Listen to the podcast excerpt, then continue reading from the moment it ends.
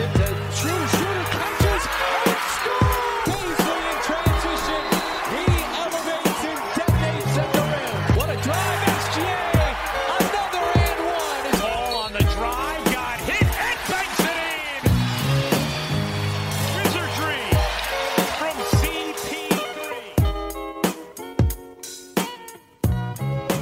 Salut à tous et bienvenue dans l'épisode 18 d'Up Thunder, le seul podcast français sur le Thunder. C'est Pierre qui vous parle, je suis très heureux de vous retrouver cette semaine.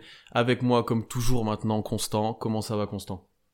Ça va très bien, très heureux de, vous retrouver pour ce, nouveau podcast. Ouais, après euh, la semaine dernière un petit live, là on enchaîne avec un podcast et pour euh, venir nous, nous, nous renforcer pour cet épisode un peu spécial, Constant. On a avec nous un de nos compères sur le site wearefunder.fr. C'est Sanson. Comment ça va, Sanson Salut Pierre, salut Constant. Bah, tout va bien. Euh, premier podcast pour moi, c'est avec plaisir. Ouais, c'est t'es notre rookie là aujourd'hui, euh, mais ça, ça, va bien se passer. Ça va bien se passer. Je suis le beaucoup de l'équipe. Bon, on va dire Malédon, ça sera un peu mieux quand même. Je serais peut-être meilleur du coup. c'est ça. euh, Aujourd'hui, le légal débat va s'articuler autour d'une question. Est-ce que le Thunder est une équipe qui joue la loterie ou plutôt qui a le niveau d'une équipe qui joue la loterie. Euh, on va vite définir un peu ce qu'est la loterie aussi, sur quoi on va débattre. On va débattre plutôt sur les toutes premières places à la draft plutôt que le top 15, euh, qui semble plutôt acquis, on va le dire. Euh, parce que en effet, alors que tout le monde, nous y compris, on annonçait le Thunder tout au fond de la ligue. Au moment où on enregistre, OKC a un bilan de 4 victoires et 4 défaites avant son match contre Brooklyn dimanche soir.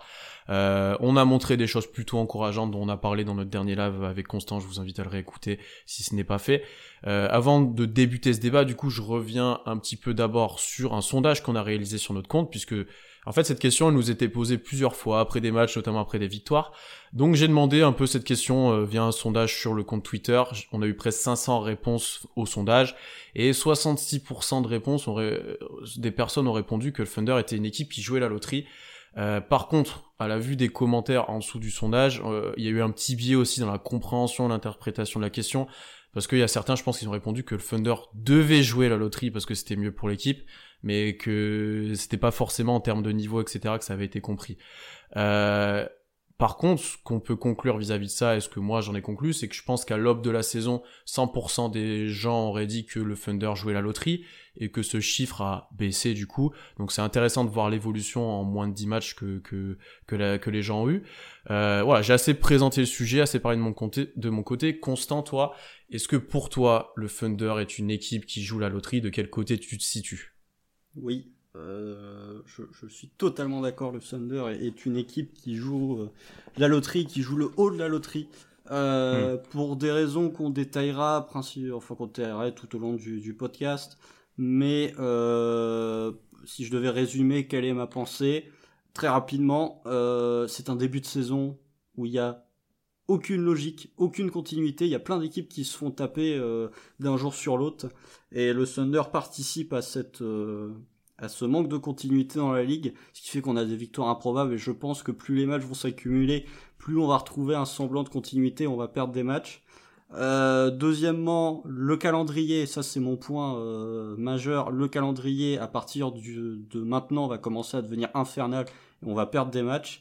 Et dans un troisième temps, euh, d'un point de vue purement statistique, euh, il y a des stats avancées qui me font euh, croire que le Thunder va être une équipe qui, même si le début de saison est correct, va petit à petit retrouver ce qu'on attendait d'eux en début de saison, c'est-à-dire le bottom 5, 6, 7 des pires bilans de la ligue. Tu as déjà dit plusieurs points que je pense qu'on va revenir tout au long du podcast, comme tu l'as dit. Samson, toi, tu te situes comment? Est-ce que du coup le Thunder peut est dans le haut de la loterie, c'est-à-dire on va dire dans le choix top 5, top 6 Et pour toi, c'est quoi l'argument peut-être principal qui, te fait, qui te fait dire ça ou non? Bah, pour moi, euh, je suis du même avis que Constant. Clairement, je pense qu'on sera dans la loterie, euh, quoi qu'il arrive. L'année, elle est assez particulière, donc euh, c'est pareil, comme Constant il a dit, je suis d'accord avec lui. L'année Covid fait qu'il euh, y a un manque de préparation, les équipes elles étaient pas forcément toutes prêtes et c'est pour ça qu'on se retrouve en 4 victoires, 4 défaites pour l'instant.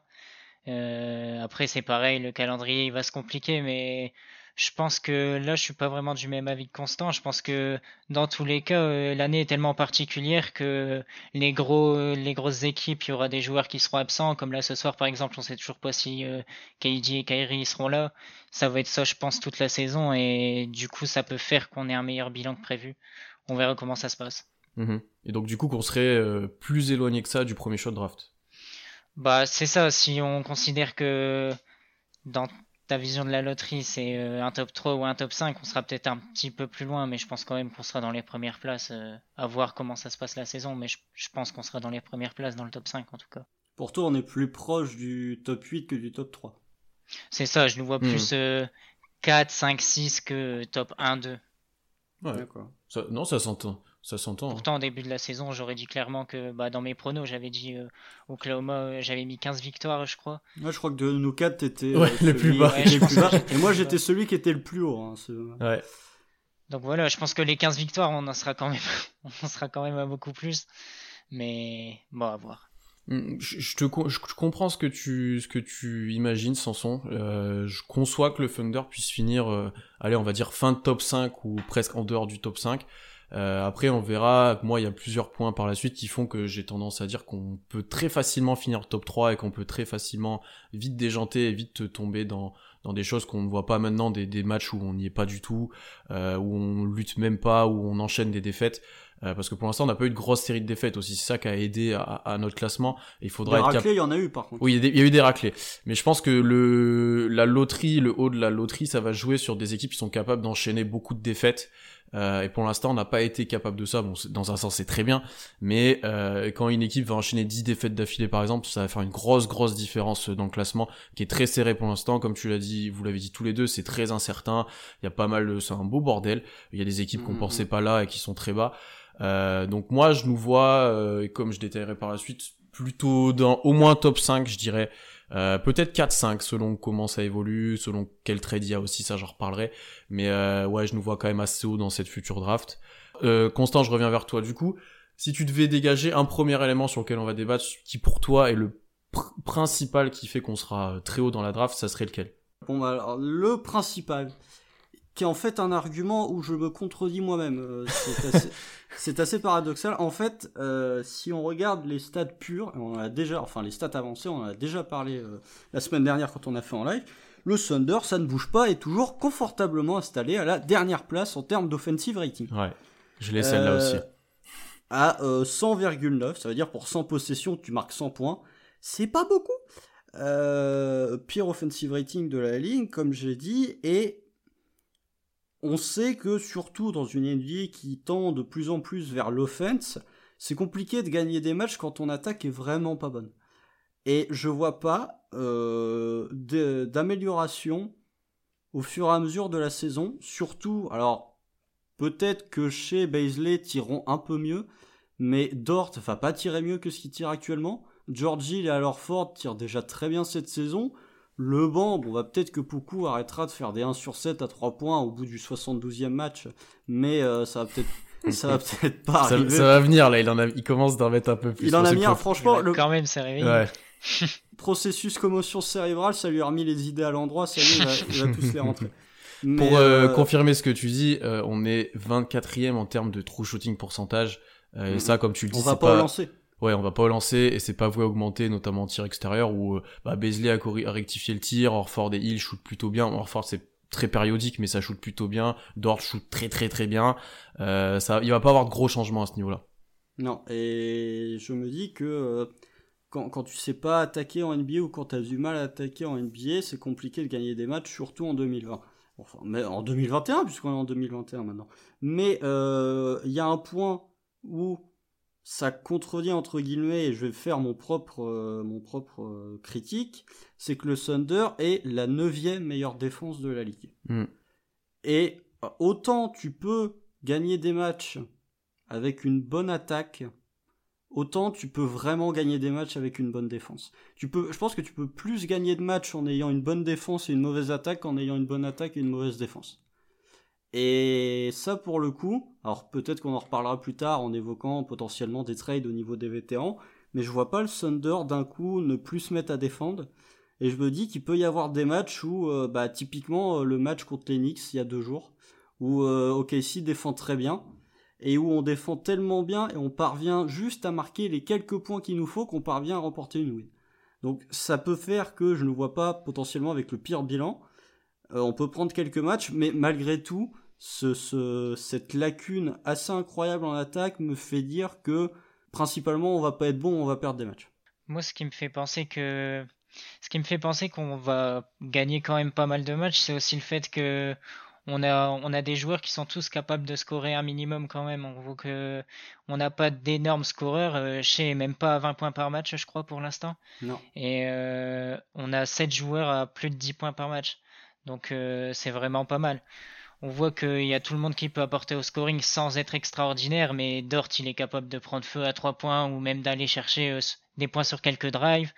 Euh, Basley, c'est pareil, enfin, on sait de quoi il est capable. Chez, de toute façon, c'est le leader de l'équipe, il va attaquer, il va, il va attaquer le cercle, il va scorer à 3 points, ce sera toujours pareil. Muscala, il l'a déjà montré depuis le début de la saison, il est capable de prendre feu à 3 points. Mm. hier, euh, c'était Diallo qui a mis euh, plus de 20 points, donc il y a vraiment tout le monde qui est capable de scorer, même, même beaucoup, on verra ce que ça va donner, mais il y a le profil d'un joueur qui est capable de prendre feu de temps en temps, donc je pense que ça peut aussi faire gagner des matchs le fait que tout le monde puisse marquer dans l'équipe. Tu penses que collectivement, en fait, ça va aider à ça, que tout le monde peut être mis en valeur selon les, les matchs? Je pense que tout le monde peut marquer, mais pas assez pour gagner des matchs. Hmm. Ok, je suis d'accord avec toi, Sanson, t'as 7 joueurs à 10 points. Par contre, t'en as aucun à 20. Et t'as que Shea qui a plus de 13. Après, Shea, finira à 20, je pense. C'est pour ça, et suffit que, suffit que Shea euh, euh, monte un peu. Enfin, il y a des matchs, il va finir à 25, 30 points, être un peu plus leader, faire plus de passes, rendre les autres meilleurs. Et du coup, ce, style de match-là, je pense qu'on va les gagner. Sauf contre les grosses, grosses équipes et qui font un gros match. Mais logiquement, il y aura plus de wins, je pense. Mais je vois pas qui pourrait augmenter son. Qui va step up, ouais, offensivement. son impact statistique. Hmm. Dort, euh, il a 41% à 3 points. Est-ce qu'il va rester à 41% à 3 points? Je ne pense pas. Jordi, il, est en... Après, après pour pour pour euh, du côté de Sanson, c'est que je pense qu'il veut même pas une augmentation, mais si on reste dans dans, ce qu'on fait maintenant, tu gagneras quelques matchs. Je pense que c'est ça qu'il veut souligner. Tu gagneras encore quelques matchs plus que plus que contre certains. Je pense que c'est ça.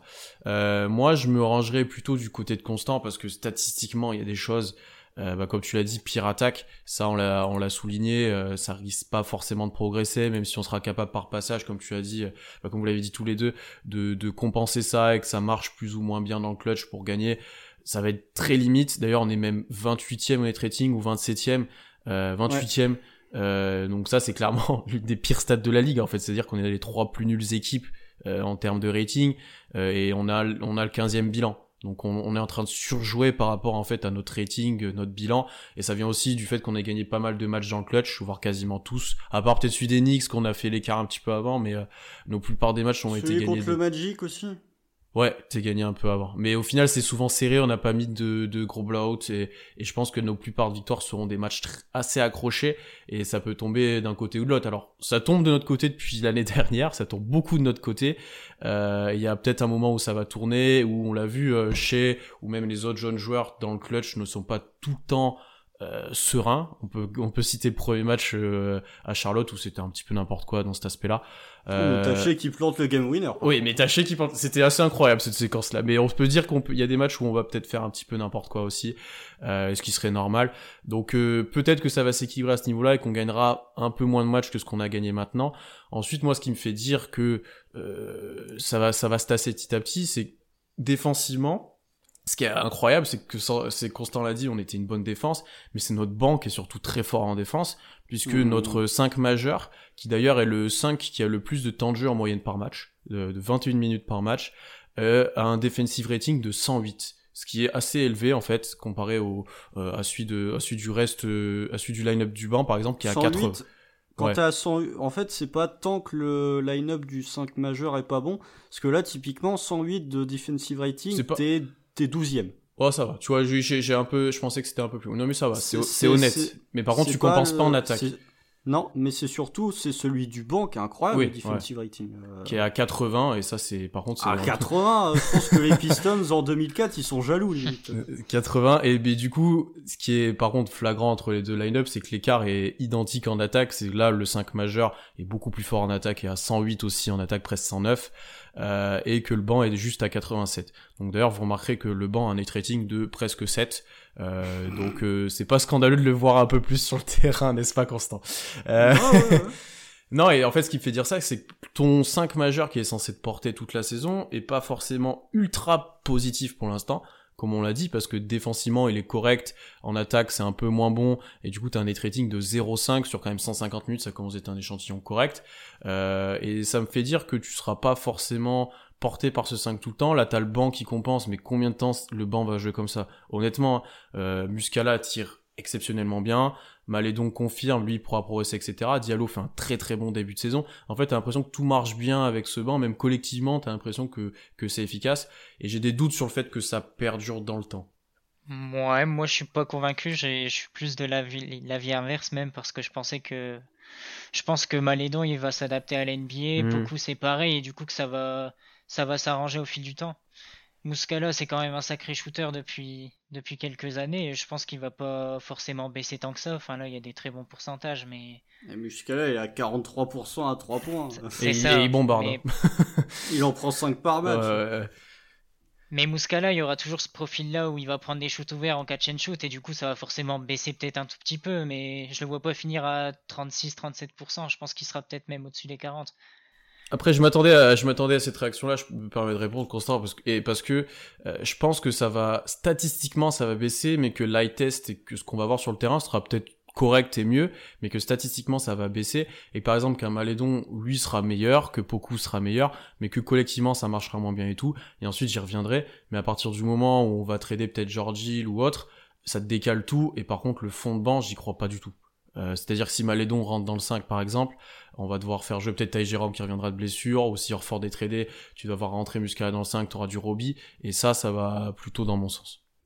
Il y a, juste un truc là, euh, puisqu'on parlait du tir à 3 points, il y, a un truc que je trouve assez paradoxal, c'est que le, Thunder, en termes de pourcentage de tir à 3 points, est 28ème. Hmm. Alors qu'on a quand même 3 joueurs de rotation, c'est-à-dire Muscala, Dort et George Hill, qui sont au-dessus des 40% à 3 points. Hmm.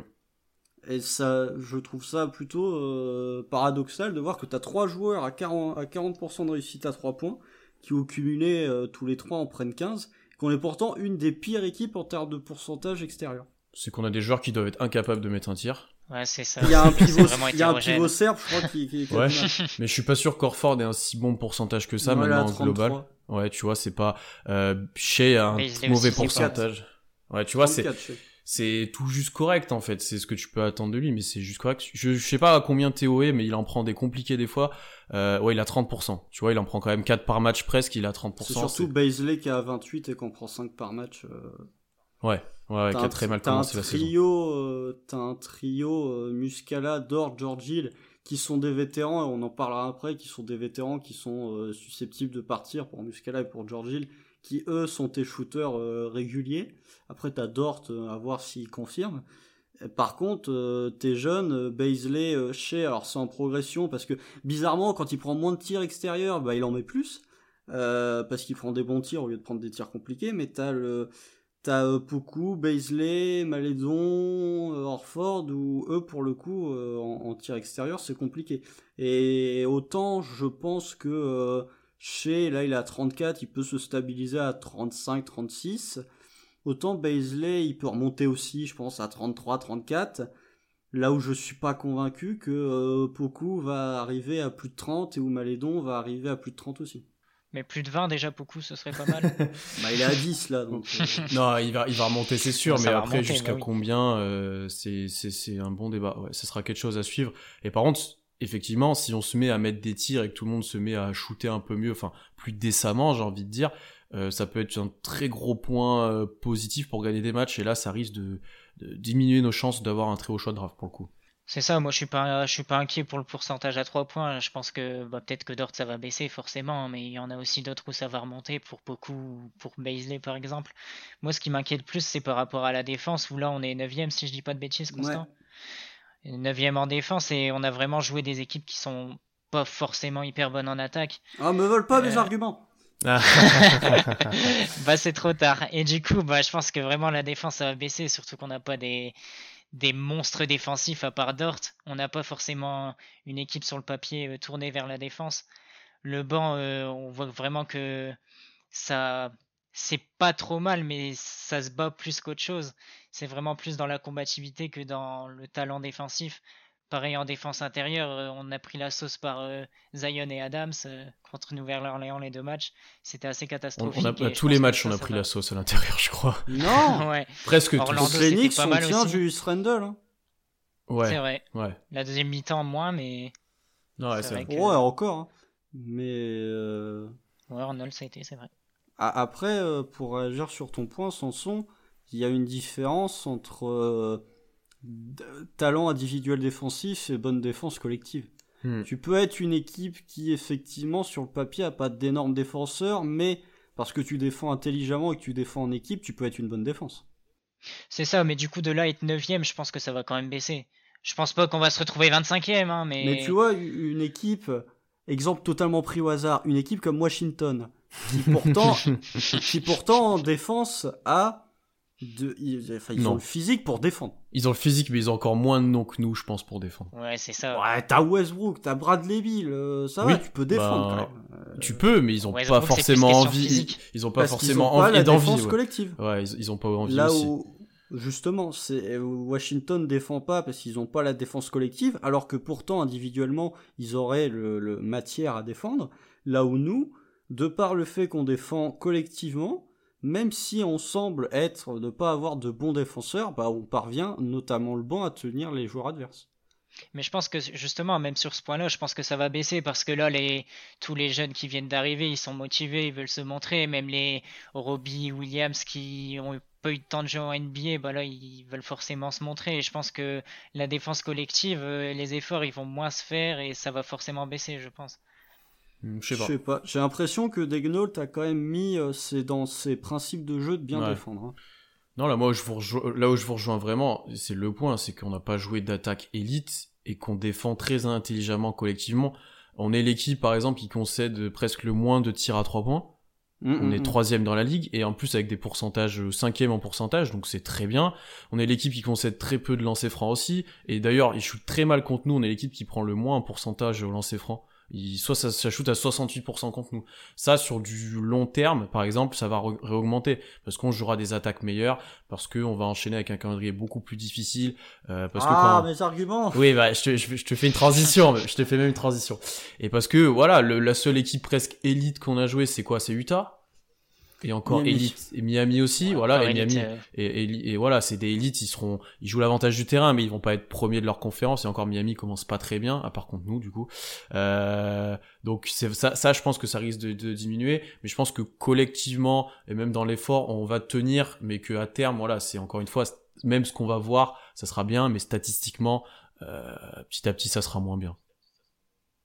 Puis encore une fois, l'exemple que tu sors, c'est Miami et Utah, c'est quand même des équipes qui jouent collectivement et qui ont pas forcément de très grandes stars offensives. Il y a Donovan Mitchell à Utah, mais On avait Dort. quand c'est ça, on adore, mais quand ce sera KJ et Kyrie, peut-être ce soir, on verra. Je pense que ce sera différent pour la défense collective, ça peut peut-être prendre l'eau euh, plus facilement. Ah, Après, on n'a pas le jouet de superstar offensive, on a quand même pris un Brandon Ingram hein, euh, en termes de, de joueurs euh, avec des qualités offensives certaines. euh, pour le coup, lui, il est bon. Et là, pour, on a pris une sauce quand on l'a affronté. Même Vucevic, hein, euh, Vucevic il- nous a défoncé tout le temps. Offensivement, il nous a défoncé et de Mm. manière globale, il est plutôt bon. Puis Mais- Zion sur Baisley aussi. Oui, oui, Zion sur Baisley aussi. Mais euh, Zion est moins doué au niveau du skill euh, offensif. C'est beaucoup plus brut, c'est beaucoup plus physique que Brandon Ingram ou que Vucevic. Mais c'était du 1 contre 1 au poste et c'était plus compliqué aussi pour Baisley et on n'a pas vraiment de joueur type pour défendre sur ça. Enfin, après, moi, Oui, Personne, oui, personne en a. c'est ça. si, si, tu mets un, tu mets un Anthony Davis sur Zion, ça tient. oui, Euh, oui, oui. Tu mets un Ben Simmons sur Zion, ça tient aussi. Ouais, mais il y en a Euh, pas des masses. Non, mais voilà, c'est une élite. Mais euh, et après, pour revenir juste euh, sur le calendrier, euh, nos 4 wins, c'est Charlotte. Et encore Charlotte, on gagne sur un game winner de manière un peu improbable. Donc Charlotte, Charlotte qui est une équipe qui fait un bon début de saison, mais je suis pas convaincu que ce soit une équipe qui finira dans le top 6 de l'Est euh, en fin de saison. Orlando, Orlando qu'on a battu euh, très bien, mais Orlando on les connaît, euh, surtout là, bon alors les pauvres, ils ont perdu Markel Foot pour toute la saison alors qu'ils faisaient un bon début de saison, euh, ils ont pas Jonathan Isaac donc ça va peut-être se compliquer, mais c'est pas non plus une équipe incroyable. Et on les bat sans Fournier et quand ils commencent à descendre en plus. Oui, on les bat sans Fournier quand on commence à descendre. Les Pélicans, c'est très le troisième win, c'est les Pélicans. Bon bah les Pélicans c'est plutôt irrégulier encore, on les bat. Euh, si le cousin il rentre son tir, c'est une défaite. Hein. Euh, donc vraiment, on gagne dans le clutch parce que Georgine met ses lancers et parce que euh, Dort défend plutôt bien sur Brandon Ingram et parce que Nikhil Alexander Walker rentre pas son tir. C'est encore une victoire qui qui se fait vraiment au, au forceps, c'est dans le clutch. Et la l'autre victoire, c'est face aux Knicks. Les Knicks qui font un bon début de saison, hein, eux aussi. Hein, je veux pas les critiquer, ils sont plutôt fun à, avoir joué ou en tout cas ils se battent mais ça reste l'Enix. Est-ce que c'est une équipe qui ira en playoff ou même qui jouera le play-in l'année prochaine? Euh, Je suis pas convaincu. Donc sur nos 4 wins, t'as déjà 3 wins face à des équipes de la conférence Est. Ce qui est, euh, c'est bien hein, de battre des équipes de la conférence Est, mais c'est quand même contre des équipes de l'Ouest que tu vas jouer principalement tes matchs. T'as 3 wins contre des équipes de la conférence Est, plus une face aux Pélicans, et sur ces 4 wins, t'en as deux qui se font sur la dernière possession. Moi, je dis pas que le Thunder, sur ses 4 wins, a dominé son adversaire. Ce qui, ce qui me fait me dire qu'on va perdre des matchs. Hein. Ouais, c'est ce que je te disais avant euh, sur euh, beaucoup de victoires alors que c'était serré et que ça pouvait basculer un peu des deux côtés. Déjà, euh, tu peux en perdre 4 d'affilée comme ça, que c'est pas scandaleux et que tu auras été dans le match et que et voilà. Après, comme tu le dis, on gagne des équipes de l'Est, on gagne sur en plus à l'extérieur. Ça, c'est plutôt intéressant pour une jeune équipe comme comme Oklahoma. Là, sur le road trip, on est plutôt intéressant, on a été plutôt bon. Euh, là, en 3 là sur Ouais, ouais. Et, euh, et pour le coup, ça, moi, il y a un petit aspect dans ce que tu as dit qui me donne aussi presque tendance à, dire qu'on va baisser un peu dans la draft, c'est qu'on est capable de battre les mauvaises équipes et on perd contre les forts. Mais l'année dernière, on faisait un petit peu ça. Alors, on battait beaucoup plus d'équipes, faut le dire. Mais euh, si on est capable à chaque fois de battre euh, les équipes avec qui on est en gros en concurrence pour les hauts choix de draft ou qui sont un peu moins bons, euh, notamment à l'est, on va gagner des matchs en fait. C'est ça qui me fait, c'est un petit presque peur que j'ai, c'est qu'on gagne trop de matchs contre des équipes qui sont plus faibles que nous, parce que nous on a une base collective, on a dit la défense, on a une base de certains talents avec des vétérans, notamment dans le 5 majeur. Si notre banc tient, et eh ben en fait on va battre pas mal d'équipes faibles et ça me fait un peu peur pour ce haut choix de draft. Alors tu me fais une transition parfaite puisque je vais aborder, aborder le, calendrier. qui est l'argument principal, je pense, qui est sur nos peut-être nos trois prises de notes. C'est vraiment. Euh, puisque euh, tu as dit on va battre, on bat des équipes de l'est qui sont très faibles. On, sont, on est capable de battre des équipes avec qui on est en concurrence. Ça tombe bien puisque quasiment jusqu'au début mars, on va jouer aucune de ces équipes avec qui on est en concurrence. Euh, on va faire juste un petit point. Allez, je vais m'arrêter. C'est l'All-Star Break, c'est quand? Allez, je vais m'arrêter au. Tu peux, tu peux déjà faire juste la fin du mois de janvier, elle est déjà solide. Je vais faire, allez, je vais faire jusqu'au 14 février, la Saint-Valentin, tout ça. Je vais m'arrêter. Ça fait un stretch d'un mois. Ce soir, on joue les Nets. Euh, bon, alors les Nets, Kyrie, pas Kyrie, KD, pas KD, ça reste solide. Caris Levert peut potentiellement nous mettre une sauce. Euh, voilà. Fin du road trip. Ensuite, t'enchaînes un homestand de 4 matchs où t'affrontes les Spurs qui font un bon début de saison, les Lakers, lol, les Bulls qui sont pas inintéressants, et les Sixers. Ah, déjà là, si t'en prends deux, t'es content sur ces 5 là. Ensuite, t'enchaînes, alors préparez-vous, t'enchaînes un stretch de 5 déplacements où tu joues Denver, les Clippers deux fois, Portland et Phoenix. Si, t'en prends un, un t'es content. Si t'en prends un, t'es content. si t'en prends un, t'es content. Et ensuite, tu te dis, bon bah très bien, j'ai fait 5 matchs à l'extérieur, je rentre chez moi, je joue 5 matchs à domicile. Eh ben non, puisque le premier match c'est contre les Nets. Ensuite, t'as, t'as deux matchs d'affilée contre les Rockets. Bon alors les Rockets peut-être qu'ils seront pas excessivement forts, mais euh, ils seront potentiellement plus forts que nous. Euh, ensuite, t'affrontes deux fois consécutivement les Timberwolves, les Timberwolves euh, qui euh, vont peut-être commencer à gagner des matchs, espérons pour eux, parce que là ça commence à devenir vraiment dégueulasse. J'allais dire espérons pour nous aussi, mais... Oui, ah pour, les fans des Wolves, espérons qu'ils gagnent des matchs. Et tu te dis, et ensuite tu enchaînes avec trois matchs de suite à l'extérieur où tu affrontes deux fois les Lakers et une fois les Nuggets. Là, sur ce stretch-là, je sais pas combien de matchs on en gagne, mais franchement, si on en gagne 4 ou 5, c'est bien. Et c'est pas fini Parce que pour la Saint-Valentin, tu rentres chez toi, tu joues les Bucks, t'enchaînes ensuite avec Portland, pour finir ce mois de janvier et de février infernal. Le 19 février, t'as d'autres matchs après, mais après c'est relativement plus calme, où tu te déplaces à Milwaukee. Donc, sur ce stretch d'un mois, tu vas jouer deux fois les Bucks, tu vas jouer deux fois les Clippers, tu vas jouer trois fois les Lakers, tu vas jouer deux fois Denver, tu vas jouer deux fois les Nets, deux fois Houston. Je vois pas comment tu peux gagner ne serait-ce que plus de 25% de tes matchs dans ce stretch-là. Je pense très sincèrement que si tu regardes les calendriers, c'est l'un des pires stretch, toute équipe confondue. Ça va être infernal. De, toute façon, on l'avait dit ça en, en, préview de la saison que OKC avait la pire première moitié du calendrier de la ligue selon certaines stats, et là on a joué la partie la plus facile. Donc là, euh, je vous laisse imaginer ce qui arrive. Et même avec le Covid, même avec les différentes incertitudes, je pense que la plupart même des avec des load management, tout ça. Euh... on va perdre des matchs. Et il a, pour le coup, dans les équipes que tu as citées, et ce qui me fait dire aussi qu'on sera une équipe qui sera très haut dans la draft, il y a des équipes contre qui je ne vois même pas pouvoir lutter ou avoir les armes de faire quelque chose. Là, tu nous mets Philadelphie en face, vu comment ils jouent depuis le début de saison, vu comment Embiid, vu comment ça shoot autour, vu comment ça tourne. On n'a aucune arme pour stopper ça. C'est pareil pour euh, les Clippers. S'ils se mettent à jouer avec Kawhi et Paul George, les deux en même temps, c'est pas possible. Les Clippers, c'est pas ceux qui m'inquiètent le plus. Et les Lakers, c'est pareil. Enfin, euh, Denver, si Jokic, vu comment il est en ce moment, nous on n'a aucune arme pour le défendre. enfin. Non, mais en même temps, là pour le coup, personne n'a Personne peut le défendre. Donc tu vois, il y a vraiment des matchs où je me dis, bon, celui-là, je vois pas comment on peut le gagner. Et mais les Bucks. Les Bucks aussi, c'est peut-être même pire. C'est peut-être même pire. Alors que depuis le début de saison, je me disais chaque match tu peux peut-être faire quelque chose. Tu vois même contre Utah, c'est jamais l'équipe qui m'a le plus impressionné. Je me dis on peut toujours les accrocher. Là, j'ai du mal à le voir. Là, alors attends, euh, si tu prends les trois matchs contre les Lakers, les deux contre les Clippers et les deux contre Denver, t'as déjà plus les deux contre les Bucks, ça fait neuf matchs. T'en prends quoi? Maximum, t'en prends deux? Moi, je suis pas du tout d'accord avec ça. Ah. Moi, je pense que justement, ça y est, je lance euh, les débats. Je pense que justement, ce calendrier-là, il peut vraiment être à notre avantage parce que sur le papier, c'est monstrueux. Euh, on se fait démonter de partout et on gagne pas un match. Euh, ça, c'est logique. Sur le papier, toutes les équipes sont plus fortes.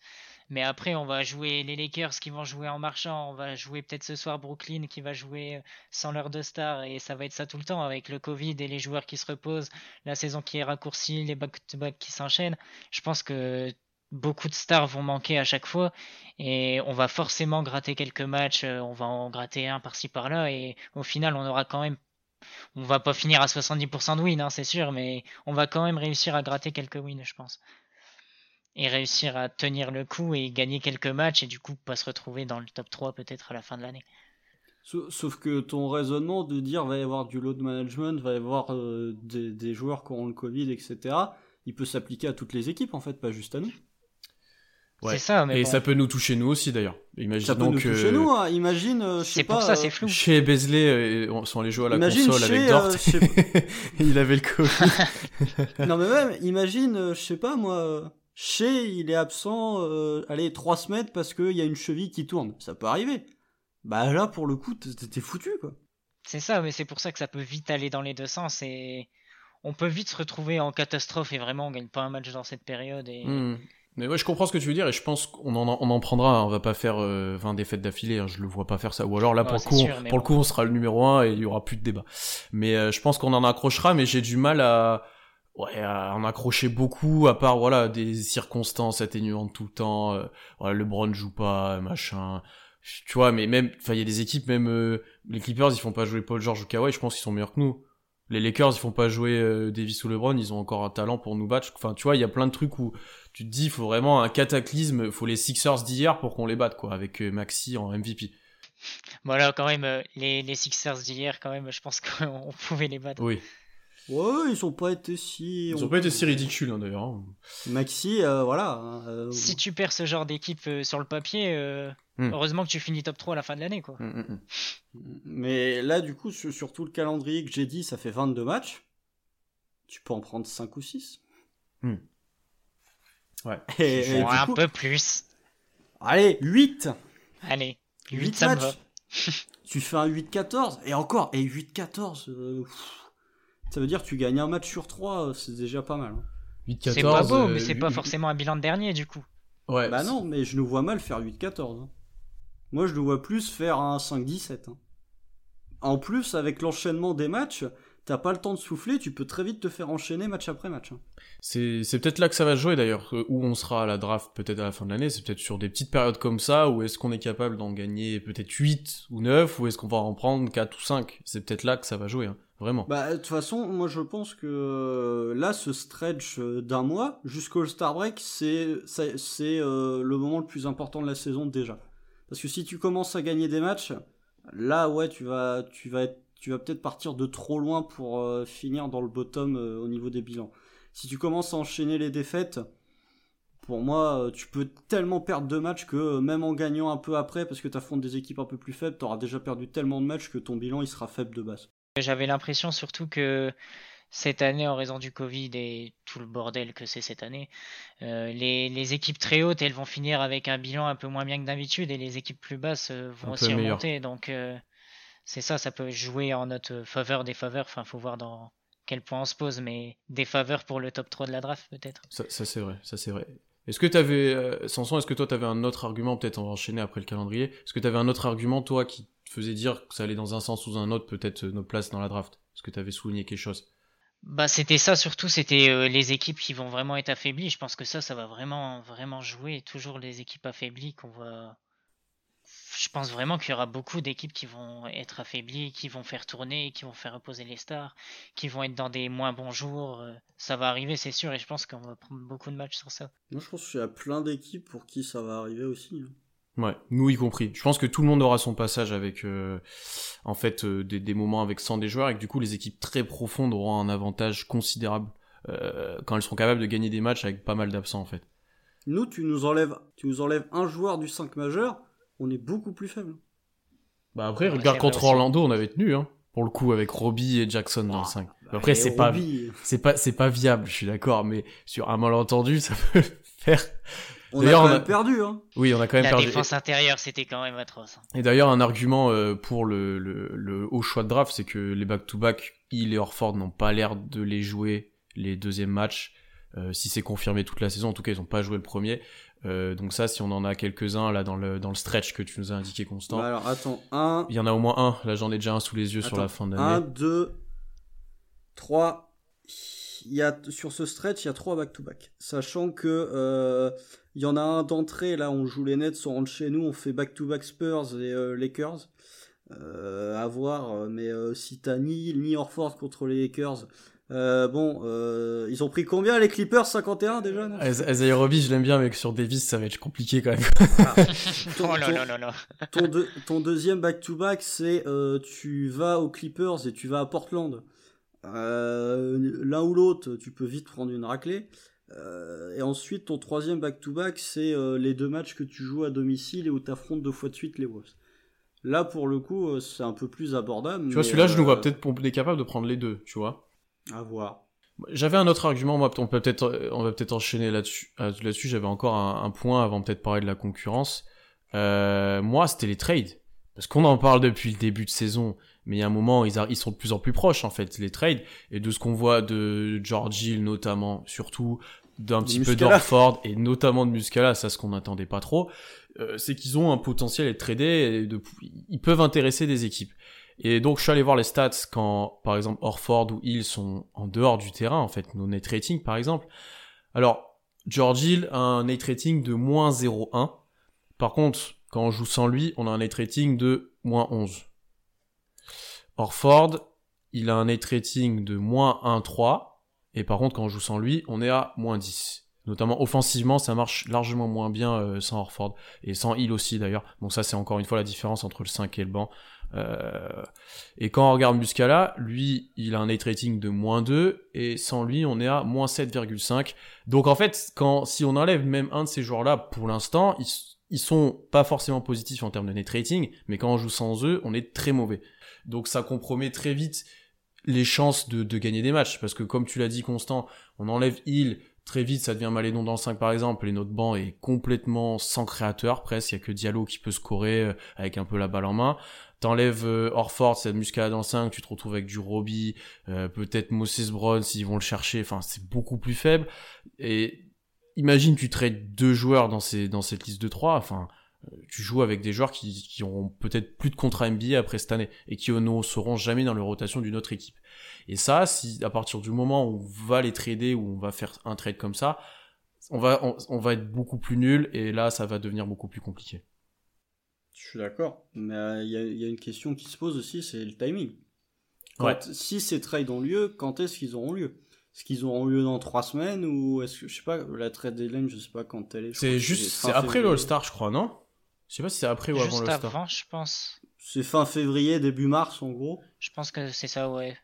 Euh, donc c'est juste après ce stretch de 22 matchs euh, euh, qui vont être compliqués. Est-ce que bah, est-ce que le trade de George Hill ou un trade, je pense que George Hill pour le coup il va il va être tradé là où Orford j'ai des gros doutes depuis le début de saison j'ai des gros doutes sur le fait qu'il sera tradé cette année. Je pense que l'année prochaine ce sera beaucoup plus intéressant pour les équipes de le récupérer avec un an de moins. Là où George Hill, je pense qu'il va partir. Mais est-ce que le trade de George Hill... là il y a des chances aussi. Muscala aussi, il y a des chances potentiellement, mais euh, c'est moins important entre guillemets puisque Georgie c'est un starter. Quoi. Mais euh, est-ce que le trade de Georgie se fait dans trois semaines ou est-ce qu'il se fait à la trade deadline? Ça change pas mal de choses. Ça hein. change tout. Ouais, c'est ça. Ça, change, euh, quelques matchs.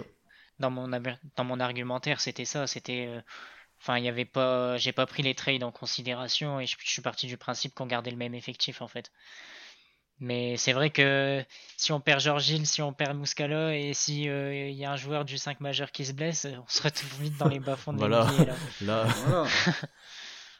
si tu te retrouves avec un 5 où au final c'est euh, Malédon, Shea, euh, Dort, Baisley, Roby, euh, et ton banc c'est Ty Jérôme, Diallo, Kenrich Williams, Poku et Darius Miller. et là, t'as enlevé Muscala et Orford en plus. Ah, c'est pas beau. Ouais, c'est pas beau. Oui, Orford, pardon, j'ai oublié. Hmm. Ouais. Euh, bah. Oui, en plus, là, les gens diront peut-être, mais euh, Malédon, dans le 5, il sera pas mal, voilà, etc. Mais pour l'instant, il, il est bon. Oui, ce sera pas George Hill, et pour l'instant, il est bon, mais il joue contre les bancs, quoi. C'est-à-dire que il joue contre Quickley, il joue contre euh, Cole Anthony, bon, qui est plutôt pas mal. Il joue contre euh, des joueurs comme ça, hein. il joue, il joue contre le banc d'Utah, il joue contre le Lamelo. Euh, quand il sera sur le dans le 5 majeur, il jouera pas contre ces joueurs-là, hein. il jouera contre Lillard, il jouera contre euh, il jouera contre Jamal Murray, il jouera contre des joueurs comme ça, c'est d'un autre calibre et c'est une autre il exigence. Contre Curry, Curry contre... Westbrook Bill, contre des enfin, c'est autre chose, c'est largement autre chose hein.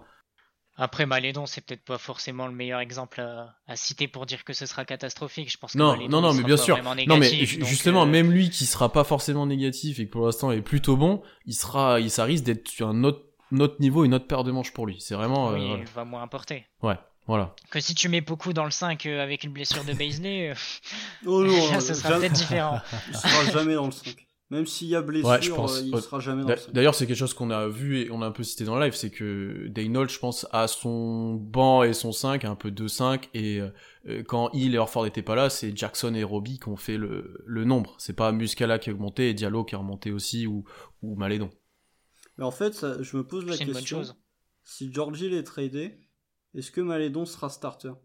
Je, À tout moment, je, vois un Ty Jerome. Ouais, à tout moment, ouais, franchement.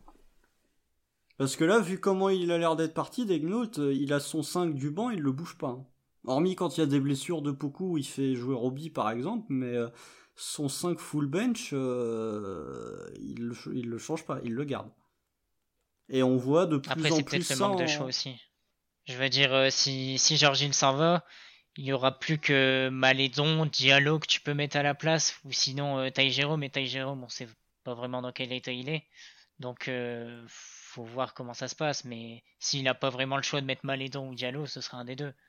Ou sinon, il met, il met Jackson.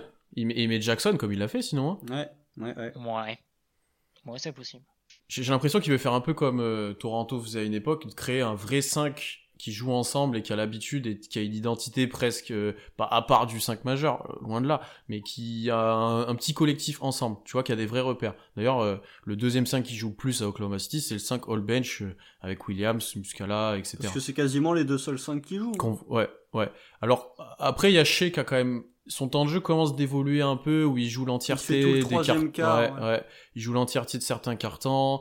Il est un peu plus avec le banc. Euh, Baisley a eu des minutes avec le banc aussi. Euh, Diallo au contraire on a eu avec le 5 majeur. Malédon aussi. Il commence de mixer un peu ça. Donc à voir comment ça évolue, mais pour le coup, ça peut très vite devenir très short en rotation, comme vous l'avez dit, dès qu'il y a un ou deux trades, ou une ou deux blessures, ou un ou deux Covid d'ailleurs, ça peut aller très vite. Hein. Hum, hum, hum, ouais, puis quand c'est un ou deux Covid, hein. c'est vite 5-6. Ouais, enfin 5-6 cas contact, et ouais, ouais, effectivement. On n'a aucune marge au niveau de l'effectif. Hein. C'est peut-être ça qui nous pénalise par rapport à d'autres équipes euh, où on voit, moi je vois certains joueurs qui ne jouent pas dans d'autres équipes qui joueraient clairement, je pense, à OKC, euh, des équipes plutôt moyennes, hein, mais il y en a qui joueraient, je pense. Bah, après, là, là où on est en avance sur les autres, c'est que pour l'instant tout va bien, on n'a pas de blessés, on n'a pas de Covid. Euh, quand on prend l'exemple de Détroit par exemple, qui, qui a un petit meneur français de blessé, et qui a Blake Griffin qui revient très mal de blessure, enfin, c'est catastrophique. Il y a d'autres équipes comme ça où si. Et tu me fais une très bonne transition, Sanson, parce que c'est peut-être le dernier point qu'on va aborder. C'est la, c'est la concurrence. Parce que, pour dire, on va être très haut dans la draft, on va avoir un haut choix, on va jouer la loterie avec un haut pourcentage. Euh, il faut que les autres soient aussi moins nuls que nous, dans un sens, ou meilleurs, si je peux dire. euh, et là, qu'est-ce que vous en avez pensé depuis le début de saison, où vous vous situez Il y a des petites surprises. Euh, dans les deux sens, d'ailleurs en bien ou en moins bien. Et qu'est-ce qui va perdurer? Toi, euh, Samson, par exemple, quelle équipe tu verrais derrière nous à la fin de la saison? À l'ouest ou en général? En général, parce que ça prend la globalité, je pense, la loterie. Bah, en général, déjà, il y a Détroit. Ouais. Il y a Détroit, peut-être Minnesota si ça s'arrange pas.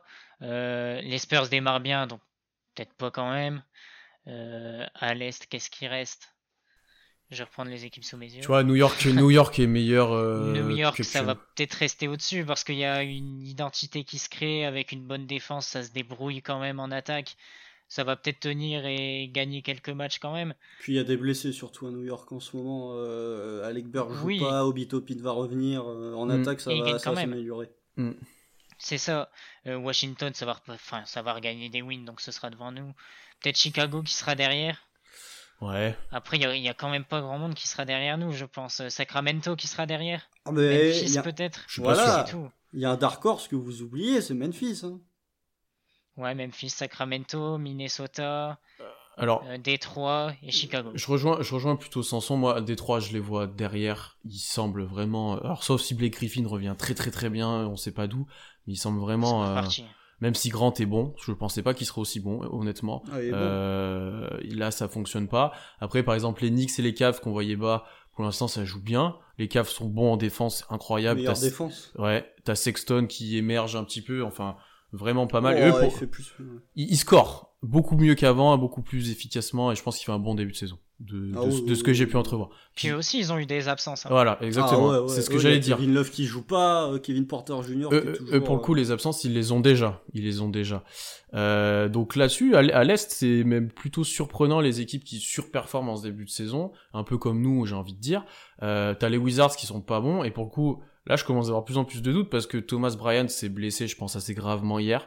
Euh, et là, pour le coup, au poste de pivot, ça devient très compliqué pour eux. Euh, Russ joue pas tous les matchs et en plus, il est pas exceptionnel en ce moment. Euh, Bill, est, Bill est très tout seul. Euh, enfin, ça peut aller très vite, donc ça fonctionne pas. Quand même. Mais je suis d'accord avec toi qu'il y a le talent et il y a un effectif quand même où il y a des joueurs, même Bill est très, un très gros joueur et tu devrais pouvoir gagner des matchs peut-être quand Scott Brooks sera viré. On pense à tous les fans des Wizards. Euh... Dans deux jours. Oui, voilà, c'est ça, exactement. à la euh, fin du podcast. Il y a, pour, pour, vous rejoindre, pour moi, il y a un top 3. Il y a deux équipes. Ah non, allez, il y a une équipe sûre que vous avez mentionnée qui, pour moi, aura un pire bilan que tous, c'est Détroit. Je vois pas comment ils peuvent gagner plus de matchs, sachant que Jérémy Grant, enfin, un début de saison très très bon. Euh, ça marche pas. Ils ont gagné un match euh, un peu euh, n'importe comment face aux Suns parce que Phoenix a joué en traînant des pieds. ils ont gagné un match. Leur deux wins, c'est Phoenix en overtime parce que Phoenix traîne des pieds. Et la première, c'est Boston alors qu'ils étaient menés de 21 parce que Boston d'un coup s'arrêtait de jouer. Mais ça va être très compliqué pour eux cette saison. Il y a une équipe où eux, pour le coup, ils ont tellement eu leur lot de blessés que je me dis est-ce qu'ils seraient pas capables de dire non, non, mais en fait, Jamorant, euh, Justice Winslow, euh, Jaren Jackson, vous vous reposez. On va ajouter un élément euh, important à la loterie et l'année prochaine, on peut repartir vraiment avec un young core très intéressant. Donc Memphis potentiellement, sachant que je sais pas combien de temps on va louper Jamorant, mais je crois que c'est assez pour une période assez longue. Non, je crois qu'il est sur le retour, si je me Ouais, trompe pas. long. Et sur le Non retour, je crois Attends, que ouais je vais, je vais te checker en direct, mais euh, je sais pas si. Bon, euh, bref, en tout cas, C'est euh, pareil, je pensais que c'était long. Justice Winslow euh, va pas revenir tout de suite. Jaren Jackson Jr. va pas revenir tout de suite. Memphis potentiellement euh, peuvent perdre des matchs euh, et euh, entre guillemets euh, mettre leur. En plus, c'est leurs trois meilleurs joueurs, quoi, vraiment. Donc, euh, Ouais. ils peuvent, ils peuvent perdre des matchs euh, rapidement. Et euh, ensuite, il y a une équipe qui me fait rire. Je suis désolé, mais c'est Sacramento. Je pense que je pense que Washington, même Minnesota, Minnesota, ils auraient pu récupérer Carl Anthony Towns. euh, je pense que Minnesota va commencer à gagner des matchs ou en tout cas ils vont en gagner plus que nous. Mais il y a une équipe où ça- c'est Sacramento. Je suis consterné par le début de saison de Sacramento. Et ils gagnent des matchs, hein. C'est ça qui Ils est. gagnent Il y a des 4 matchs, wins, mais- hein. Mais alors quand ils, quand ils perdent, mais ils prennent des raclés. mais Luke Walton, pour moi, mais il devrait déjà être en train de, de, de chercher des offres au Pôle Emploi. Comment tu peux garder un, coach comme ça qui propose rien? Washington et Sacramento, mais réagissez. Ces deux équipes qui avaient comme postulat de base, on va prétendre à faire les playoffs. En tout cas, Sacramento, on va se battre. Soit vous partez dans une optique, que ce soit Washington ou Sacramento, où on tire un trait sur la saison et on verra l'année prochaine, soit vous essayez de réagir, vous virez votre coach et vous tentez autre chose, parce que là, c'est pas possible. Je, réagis du coup parce que je suis allé voir un peu sur Twitter ce que ça disait sur Morent. Il y a une vidéo d'il y a une semaine euh, partagée par le compte FR de Grizzlies France où Jamorant était déjà en train de shooter à l'échauffement. Et c'était plutôt du 3 à 5 semaines. Donc euh, il est déjà blessé depuis quelques temps, donc il devrait revenir assez rapidement pour les Grizzlies. Après, comme tu l'as dit, ils peuvent, ils très bien la jouer. Euh, effectivement, on repose un peu les joueurs, on prend soin de nos joueurs un peu en termes de santé, notamment de Jared Jackson Jr. Je suis pas sûr qu'on le revoie de sitôt. Euh... Après, à partir du moment où ils ont Moren, pour moi, ils vont gagner des matchs. Euh, donc à voir comment, à voir comment ils évoluent. Pour les, les Sacramento, t'es je les vois gagner des matchs en fait parce qu'il y a une base de joueurs alors comme tu as dit qui est parfois mal utilisée etc euh, Oh la qui est intéressante t'as Ali Burton qui est pour moi pour l'instant le rookie de l'année euh, honnêtement de ce qui non, ah moi je pense que je le mets la mélo. ah après la Mélo fait des bonnes dernières sorties effectivement Eh, la mélo. c'est vrai que les dernières sorties Ouais, de la Mélo sont hein. C'est bizarre, je croyais, qu'il- je croyais que c'était un boss qui savait pas Non, créer. La Mélo, et si les gens se doutaient de lui par rapport au mental, etc., mais en termes de offensivement, etc., ce qui monte, c'est c'est très très très fort. Effectivement. Mais Ali Burton est dans le top rookie, on va dire. Voilà. Ouais, il est dans le top 3. Euh, tu vois, je les vois gagner quelques matchs et tout. On sera peut-être à la lutte avec eux, effectivement. Minnesota, s'ils se mettent enfin à jouer, que Towns est enfin concerné, que, que D'Angelo Bah, il revient surtout de il blessure. revient déjà. Oui. Il est revenu hier, donc, Euh, Oui, c'est- mais un qui- peu comme Washington. Enfin, il passe ce cap, tu vois, parce que Towns, j'ai toujours trouvé un peu, des fois, laxiste, j'ai envie de dire, alors qu'il peut dominer Non, tout le monde, alors qu'il peut dominer tout le monde. Euh, tu vois, il y a un talent aussi dans cette équipe-là qui est largement supérieur à notre équipe, je pense. Donc euh, peut-être qu'ils remonteront. Donc euh, ouais, il y a peut-être pas grand monde derrière nous que ça. hein. Après, les Knicks et les. Cavs peuvent chuter. Détroit, c'est sûr. Euh, à voir comment ça remonte. Je sais pas. Moi, Ouais. je pense que Sacramento, ça peut potentiellement exploser dans le vestiaire. Bah ça commence avec Begley déjà. Bah justement, c'est pour ça que euh, tu dis individuellement ils ont du talent, je suis d'accord, mais euh, le vestiaire, euh, pour moi le vestiaire c'est c'est c'est la, la, la grande récré là actuellement. c'est Toys R Us, ils sont en train de se battre, euh, mais parce que c'est le coach, hein, faut pas chercher. Hein. D'Aaron Fox, son début de saison, je le trouve correct, je le trouve pas extraordinaire, mais je le trouve correct. Euh, mais euh, voilà, t'as Buddy Hill qui fait n'importe quoi. Buddy Hill, hier, j'ai regardé le match aussi de Sacramento. Il te prend des trois, mais c'est des briques. Ça touche même plus l'arceau. Maintenant, ça touche le plexi. C'est dégueulasse. Hassan Whiteside, il flex alors qu'ils sont à moins 25. Ça aussi, c'est Ouais, incroyable. surtout qu'il est backup de Holmes, qui est beaucoup plus fort que lui. Mais qui est blessé, Holmes. Ouais, Euh, en non, plus. Enfin, si, il est blessé, je crois. Bagley, euh, bah, il est pas utilisé comme il faut. Moi, je pense que ce vestiaire peut potentiellement exploser. Et c'est pour ça que je me dis que contrairement à Minnesota, où je pense que Ryan Saunders tient plutôt bien son vestiaire, je pense que le retour de Towns Va qui, euh, va leur faire du bien. Et puis Towns, faut pas oublier l'année qu'il vient d'avoir. Euh, je pense que mentalement, il faut un peu de temps pour se remettre euh, dans le basket. Je pense que D'Angelo Russell va, va, va repartir sur des standards. Je pense que je pense que Edwards va, va, va progresser tout au long de la saison. Je pense que je, les mettrai pas en playoff. Je pense que je les mettrai même pas dans le play-in. Je pense que les Spurs feront une meilleure saison qu'eux, mais ils gagneront toujours plus de matchs que nous. C'est ça, et ça va repartir avec Towns, Dilo. Oui, oui. Il n'y a pas de souci. Enfin, pour moi, Minnesota, c'est devant nous. Après, on n'a pas du tout parlé de Charlotte. Enfin, je pense pas qu'ils seront derrière nous, mais. Non, je pense pas non plus. Je pense pas non plus. Ils ont des, ils ont des joueurs NBA euh, qui leur apportent typiquement Hayward euh, sur un poste où, qui est important. Il leur apporte beaucoup de certitude et ils font un bon début de saison. Et quand tu vois la mélo, ce que, ce que commence la mélo de produire, etc. Je les vois plutôt quand même gagner pas mal, pas mal de matchs. Et je peut-être peut-être en play-in d'ailleurs, à voir comment se portent les autres équipes. dire, hein. moi, Charlotte pour moi c'est un dark horse en playoff. Hein. Ouais. Ouais, et puis ils ont bien plus de choix que nous en tout cas. Ouais, ouais. On va, on va peut-être finir ce podcast, on approche de l'heure, sur un, un, petit pronostic du coup. Pour vous, avec son choix propre, sans trade de, de choix et de package à la draft, où sera le choix d'Okessi euh, Vas-y Sanson, je te laisse commencer. Bah sans, sans compter la loterie, plus par rapport à notre place. Euh, ouais, en gros notre place. Ouais, ouais, ouais. voilà, parce que en gros notre place dans le classement, ouais, c'est peut-être plus ça, dans notre place dans le classement à la fin. Pour coller avec mon argumentaire, je vais dire quatrième. Et je mets derrière nous les Sacramento, Memphis. Ok. Euh, et Détroit. Ok. Ouais, Détroit. Ok. Vous êtes dur avec Memphis quand même, je trouve, parce que s'ils se remettent à jouer, c'était une équipe correcte, quoi. Mais moi, c'est les blessures. Ouais, c'est les blessures, c'est les blessures, c'est vrai, c'est vrai, c'est vrai. Parce que si Jamorant il loupe 5 semaines, euh, c'est beaucoup 5 semaines. Hein. Euh, en 5 semaines, t'as quasiment la quinzaine de matchs. Hein. Euh, mais 3. Détroit et Détroit et Sacramento derrière. Parce que Sacramento, je vois pas comment ça peut pas exploser là.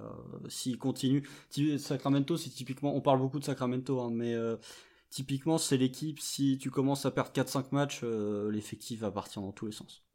Je suis plutôt de ton avis constant. Au final, on est assez d'accord. Hein, on est autour de 3-4. Euh, je vais nous mettre 3. Je vais dire D3. Et après, je vais dire une équipe de l'Ouest, Sacramento, Minnesota. Je vois pas Memphis quand même. Euh, une des deux là. Et euh, après, on peut être un peu plus bas si les Knicks se remettent à faire n'importe quoi et si euh, les Cavs ça, fonctionne moins bien. Mais j'ai beaucoup plus de doutes là-dessus. J'ai l'impression que ça va être au moins un peu compétitif sur l'année. J'ai envie de dire. Les Knicks, c'est ce qu'on disait en début de saison. Avec Thibodeau, tu vas gagner des matchs. Hein. Et je pense que l'effectif, Thibodeau, il gère son effectif et Là où ça peut partir en, couille à Sacramento parce que le coach sait pas gérer son, personnel, là où Tibbs, euh, déjà il n'y a pas de gros égaux à New York, là où Tibbs euh, gère ses, joueurs comme il faut. Puis lui, il veut pas tanker, il veut pas perdre de match. Hein. Quand tu fais jouer 40 ah minutes tout le monde, euh, c'est que t'as pas envie de perdre. RJ Barrett, il joue 45 minutes contre nous. Hein. Ah bah là, il se repose pas. Hein. Ça carbure à New York. Après, à Chicago, on n'en a pas trop parlé. Chicago, ouais, mais il y a quand même. mais je pour pense moi, quand même que ce sera devant Il y a du talent euh, beaucoup plus élevé que même d'autres équipes à l'Est, je trouve. Euh. Patrick Williams, c'est bon hein, sur ce Et bon, ouais, ouais, ouais, ouais. Si bon, euh, Porter sort du banc. Non, il des fois. Ouais, mais des ils l'ont pas fait sortir du banc des fois? Ou alors c'était que en pré-saison où ils le faisaient pas vu, j'ai vu Non, mais ils, doivent le faire starter parce que Markkanen est. Et... Ah, voilà, c'est pour ça. C'est pour ça que dans ma tête, euh, Mark Cannon était dans le 5 et Porter sortait du banc. C'est peut-être pour ça. Après, effectivement, si Mark Cannon n'est pas là, c'est plus logique. Mais euh, ils ont un effectif quand même qui reste plus compétitif que la plupart des équipes qu'on a citées, je pense. Houston ouais, Kobe White aussi. Ah, il y a le... Houston. mais franchement, même avec un trade d'Arden, quand je vois ce que Wood peut produire, Wall, et puis ils récupéreront quelque chose contre Arden, euh, tu vois, s'il récupère Simons, bon, ça arrivera pas. Hein, mais euh... Non, non, alors là, je pense que Daryl Morey l'a fait. Attends, attends, attends, attends. Là, j'ai une équipe qui est compétitive. Genre, j'ai vraiment un effectif qui peut gagner le titre. Niet, ça bougera pas. Mais non, mais Houston, gagnera des matchs. C'est. Houston, je les mets plus près des playoffs que de, de, notre place. Hein. Si, moi, je suis d'accord. Je sais même, pas si je mets Houston devant San Antonio. Oh, si. Quand même. Ah bon Même avec un trade, je pense. Je dis pas pour l'instant oui, mais sur le plafond de Houston, euh, quand Harden va se remettre à jouer. Oh, bah, El Famoso plafond de Houston, on le connaît. Hein. Non, mais là, oui, mais je te parle même pas du plafond playoff, je te parle juste en saison régulière. Harden, il va te faire gagner beaucoup de matchs. Hein. Je sais pas. Euh... Après, s'il part dans une semaine. Euh, oui. Non, il partira pas dans une semaine. je pense pas, mais bon. Regardez euh, comment joue Houston contre les grosses équipes. J'ai vu le match contre Indiana, euh, c'est pas, c'est pas terrible. Je pense que Houston, euh, avec depuis la saison dernière, est une équipe lower. Et là, par exemple, cette nuit, ils vont jouer contre les Lakers. Autant l'année dernière, je me disais, ils ont une chance. Autant cette année, j'y crois pas une seule seconde. Faut s'adapter aux nouvelles arrivées aussi. Euh, Wall, Wood, Cousins, Cousins, faut voir ce que ça donne aussi. Pour l'instant, c'est un peu trop tôt pour juger quand même, même si je l'attends pas à, son John retour meilleur niveau. Euh. John Wall, je l'aime beaucoup, il fait un bon début de saison, mais il est quand même injury prone. Hein, oui, c'est sûr. Hein. Ça peut, en fait, ça peut vite tout exploser à Houston aussi. Je suis d'accord avec toi, mais sur le papier pour l'instant et sur même ce qu'ils ont montré plus ou moins, ouais, j'ai du mal à les mettre très très très très bas. Non, ils mais peuvent pas être plus bas que nous, quoi. Non, déjà non. Pour, euh, ils feront un très bon, euh, ils feront un deux, euh, ils feront un très bon swap ou un deuxième choix. Tu vois, ils feront un très bon huitième. voilà, on va, finir peut-être là-dessus. merci les gars d'être venus pour ce podcast. Comme d'hab, merci Constant et surtout merci Sanson pour cette première. J'espère que ça t'a plu de venir parler avec nous. Et... Bah, ouais. Ça m'a fait vraiment plaisir, une belle première. Et... Oui, c'était très bien. C'était très très bien. Hâte d'être à, la prochaine fois. Bah, j'espère que ça sera rapidement et ça sera avec plaisir en tout cas. Du coup, vous pouvez nous retrouver tous les trois sur le site euh, euh, wearethunder.fr où on écrit beaucoup d'articles, beaucoup de recaps de matchs notamment en ce moment puisque les matchs s'enchaînent assez rapidement cette année. Euh, donc retrouvez-nous tous les trois sur le site, aussi sur Twitter at wearethunder du bas fr où on est bientôt 6000 sur Instagram euh, aussi sur toutes les plateformes d'écoute bien entendu pour retrouver tous les podcasts sur YouTube, sur Twitch. N'hésitez pas à commenter, à mettre 5 étoiles sur euh, Apple Podcast, à, vous abonner, ça fait toujours plaisir quand on voit qu'on est de plus en plus nombreux et qu'on a des jolis commentaires. Et voilà, on se retrouve très vite la semaine prochaine normalement pour un live Twitch euh, et dès ce soir pour un match chaud contre Brooklyn, contre Kevin Durant. S'il joue, ce serait toujours intéressant Oklahoma contre Kevin Durant. et voilà, on se dit on se dit à bientôt, salut.